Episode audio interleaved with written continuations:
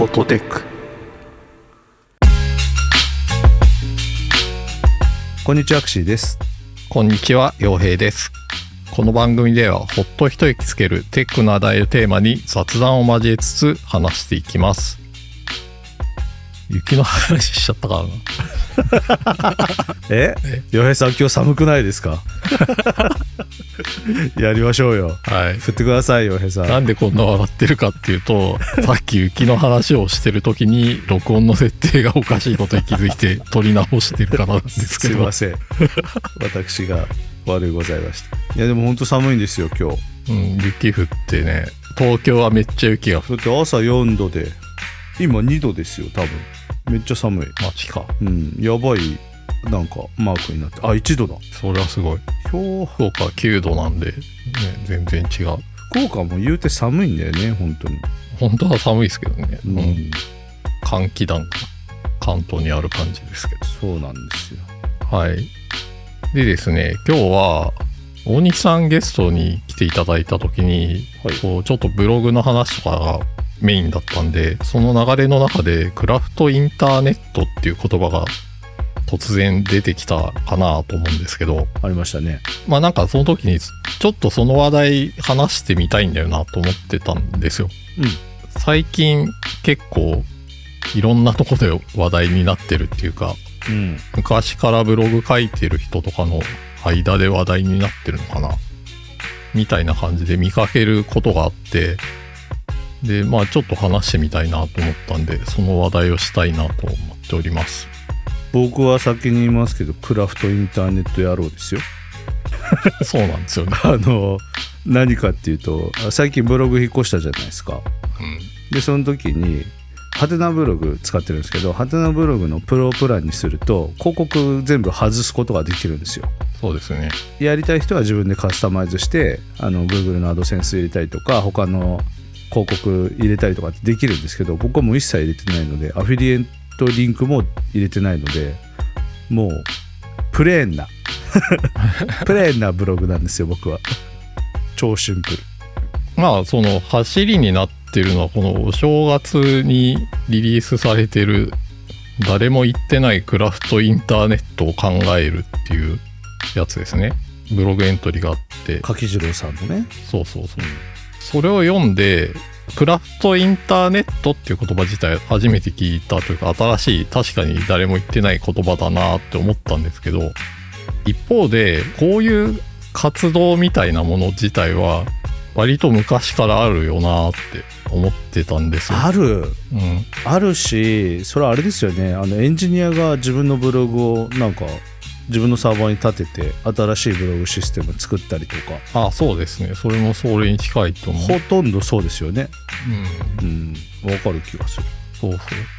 で、なんか僕が、まあ聞いたことある活動だと、インディーウェブっていうやつが、ああはいはいそれに該当してて、まあ、インディーズですよね。インディーズのインターネット。うん。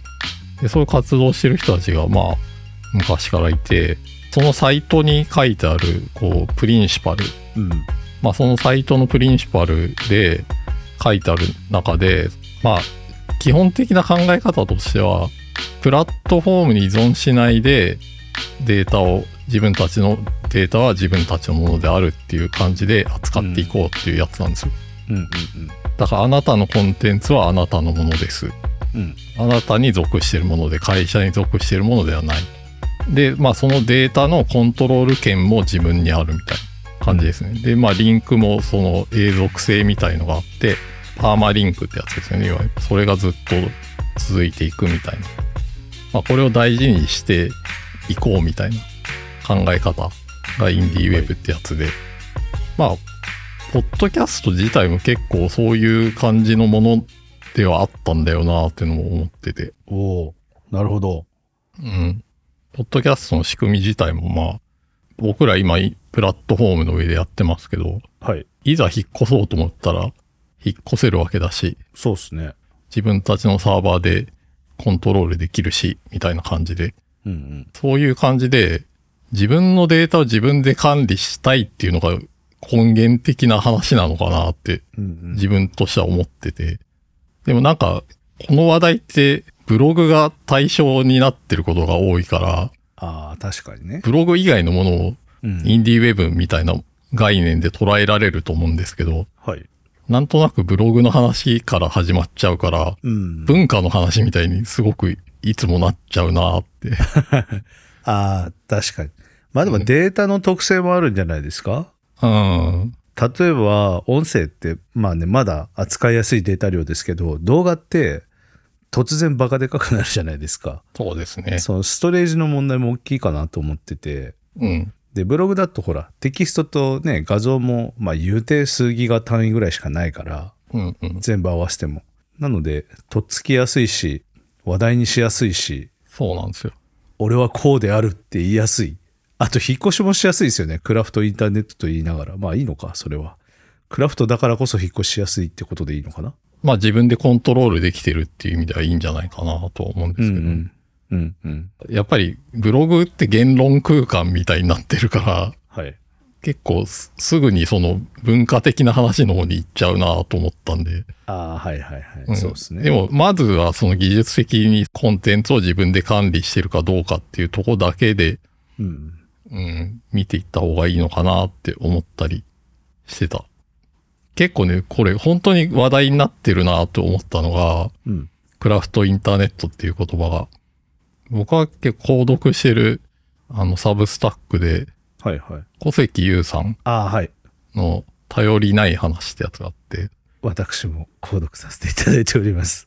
大好きです。はい。そこでも話題になってて、うん。まあこれ自体もすごく面白かったんですけど、なんて言うんだろうな。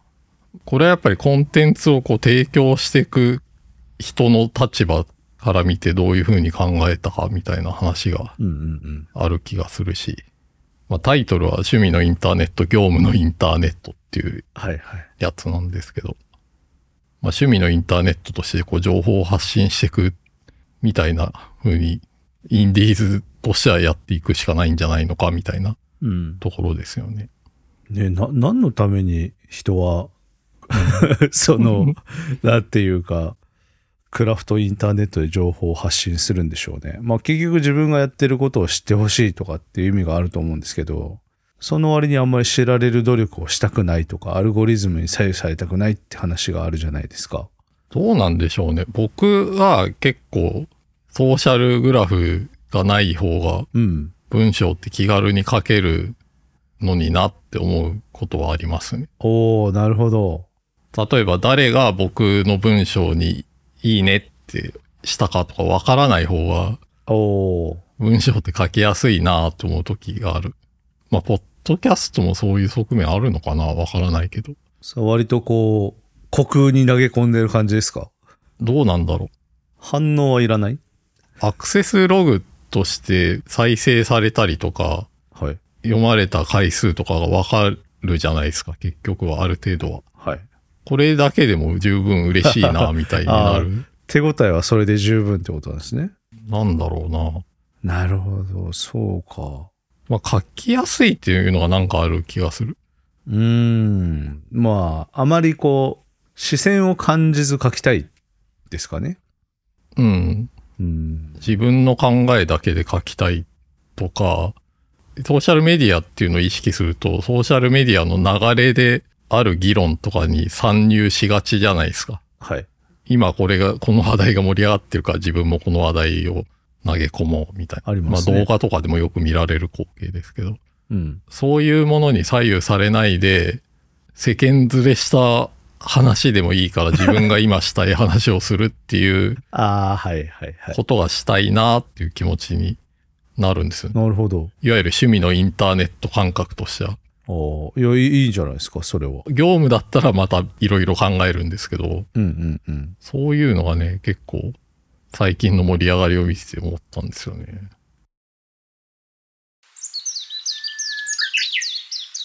ホットテックテックテックこれね、本当に盛り上がってんのかわかんないですけど、アベマプライムではいはいはい。ニュースになったんですよ。なんかちらっと見た気がしますよ。僕番組も見たんですけど、あの、ひろゆきさんと家入さんのやつ？そうそうそう。ああ。まあ、あなたたちが言うのかって感じがすごいするけど、それをビジネスど真ん中でやってきた人たちが よう、よう言うなというか、まあ、だからこそ語れるってことなのかな。まあね、これも結構文化的な話の側面が強いかもしれないけど、そうですね。でも自分のサーバーにいろいろ乗っけて自分で管理してやるっていうのが楽しいみたいな話とかで言うと、うんうん。そのインディーウェブの中に、インディーウェブってウィキになってて、ん同じような活動とかをこういろいろ集約していってページがあるんですよ。はい。この話題があるから久しぶりにインディーウェブのサイト見てたんですけど、うんうん。結構いろいろ面白くて、ほまあ同じ活動なんですけど、デジタルガーデンズってやつがあって、う。はい。デジタルのガーデニングみたいん？どういうこと？何を育てるんですか？な。例えですね。こういう活動のことをデジタルガーデンズって言ってたりとかする。へえ。まあ、日本語に訳すならデジタル盆栽だと思うんですけど、デジタル盆栽で？うん自分のサイトを立てて、はいまあ自分の好きなコンテンツを乗っけてってみたいな、こう、全部自分で把握してる範囲でやるみたいな。ああ、なるほど。結構これ面白いなと思。もう評価を他人に委ねないってことですよね、多分。うん。でも最後見せたくなるんじゃないのかな。まあでも見せてるっていう意味で盆栽って言ってんのかな。箱庭感が大事なんじゃないかなっていうのは。僕は結構わかるなと思いました。なるほど。これもすごいなと思ったのは、ジオシティーズってあったじゃないですか。ありましたね。はい。で、ジオシティーズの、まあ本当にまるっきり同じクローンのサイトがあるんですよ。あ、そうなんですか？そう、ネオシティーズっていうのがあって。おおで、これはなんかサイトの仕組み自体オープンソースはい、はい。で、まあホスティングしてるネオシティーズオルグっていううん。サイトもあるんですけど、そこにもう完全にジオシティーズと同じ使い方というか、ええこれはミラーリングってやつですか？いわゆる。あ、でもち違うのか。ミラーリングではなくて、うん、自分で、あ、自分で作るのか。そうそう、ジオシティーズみたいに サイトを立てられるよっていう、なるほどな。へえこういう活動とかもあって、すごいな、これ。懐かしさがあるのもあるし、自分のデータを自分で管理していくのを楽しむっていうのは、割と大事なのかなって思いましたね。でもこれは、あれですよね。ホスティングされてますよね。ネオシティーズに。そう。まあ、ただサイトの仕組みはオープンソースだし、うんデータはエクスポートできるのかなうんうん。とは思うんで、うんうん。うん。データエキスポートできるかどうかは結構大事な気はしますけどね。ああ、なるほど。確かにそこの自由さみたいなのは、まあブログにも通じますけど、ありますね。うん、なるほ前に話題になってた静かなインターネットで、ど。うんうん。ヤモッティさんが、はいその作者のキャットノーズさんを呼んで、うん。ポッドキャストで喋ってるやつを聞いたんですけど、おおはい。やっぱりそのデータのエクスポート機能は最初に、それがあるっていうのが一番大前提にしてたとか。話しててなるほど。わかるってなりましたね。わかるってなりますね、それね。へえ。それが、そのサイトの哲学、サービスの哲学にそれ含まれてるから、うんうん。まあじゃあこのサービス使ってて安心なのかなっていう気持ちにもなりましたし、はいはいはい。うん、なんかあれば、まあデータだけ出せばいいかみたいな。うん。なるほどな。そうなんですよ。なんでこの界隈にこんな僕興味あるんだろうってたまに思うんだけど、うん。やっぱりね、ずっとデータを残したいんですよ。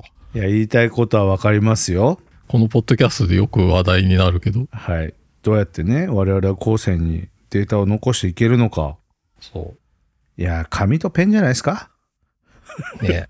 身も蓋もないことを。紙とペンに HTML をこう全部書き残す。そうそうそうそうそう。それで、あの、最先端のデバイスで、それをこう、もう一回作り直してもらえばいいんですよ。あ、こんなデザインのサイトだったんだ、みたいな。これ結構興味持つ人増えていくと思いますよ。そのサイバー空間上の自分のデータをうん。永続化までいかなくても半永続化して残すっていうのは技術的に解決されてないし、うんコストもかかる話なんだけど、まあどういうふうに解決するかみたいのがえ面白い課題じゃないかなって気はしてる。え難しい。うん。でもなんか、この話が出てくるのクラフトインターネットだって言ってる人たちもそういう気持ちがあるのかなって思ったりはしますけどね。絶対ないと思いますけどね。そうかな。そこまで考えてないと思うけど。キャットノーズさんは言ってましたよ。あ、そうなんですね。まあだから自分に子供がいて、うんうんうん。すごくいい言い方だけど、自分の子供が興味持たなくてもいいけど、持ったら、ふと見れるようになってたりすると、そうなっててもいいな、みたいな。ほう。自分が書いてた、こう、日常の文章みたいなものをうん。大きくなってから興味持って読んでもらえたら、それはそれでいいな、みたいな。へえ。それはなんかね、結構わかるなって思いましたね。でもやっぱあれですね。そのメンテナンスを必要としないデータの残し方って基本的には存在しないじゃないですか。そう。メンテナンスコストを本当どう捉えるかで。ね、サーバーって結局ね、ハードウェアだからいつか壊れちゃうし、電力も必要じゃないですか、現状で言うと。そうですね。で、アクセスするために、こう、回線が必要でって、こう、電気に依存してるけど、その電気に代わる何かがまず必要ですよね。いや、難しいですよ、この課題は。難しいですね。いや、難しいですよ。突然そんなカジュアルにぶっ込んできたけど。なるほどな。うん洋平さんの答えは？まあなんかいくらか積み立てておくから、あの、いなくなった後も、しばらくここのクラウド上に残しといてとかじゃないかなっていう、せいぜい。あの、投資信託みたいな感じで、そうそうそうそう。お墓の積み立てみたいなこと？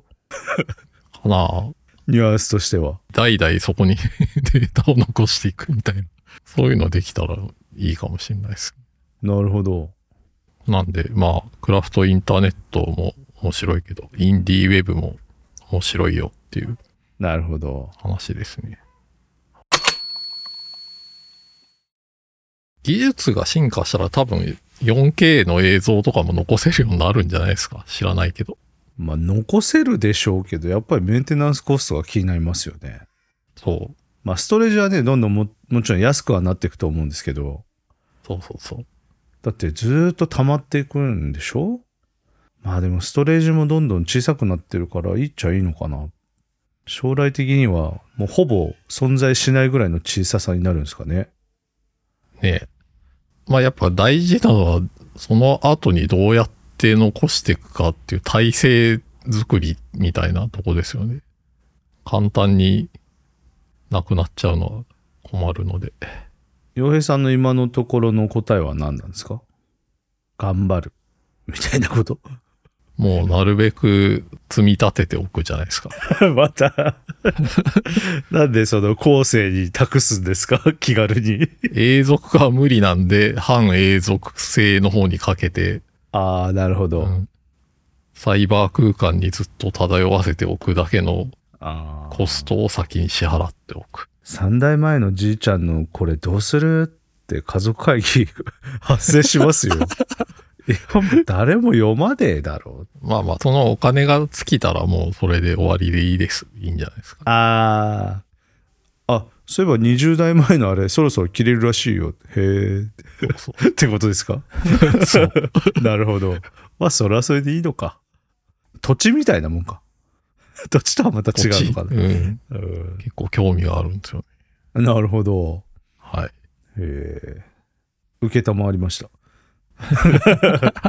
興味があるという事実を受けたまわりました。という話でした。はい。ホットテックでは皆さんからの感想をお待ちしております。X、かっこ旧 Twitter でハッシュタグ、ハッシュホットテックをつけて感想や取り上げてほしいテーマなどをぜひポストしてください。また、お便りは番組公式 X、かっこ旧 Twitter からリンクしています。ご用の方はそちらからお願いします。番組が気に入っていただけた方はぜひ、ポッドキャストアプリや Spotify から購読をよろしくお願いします。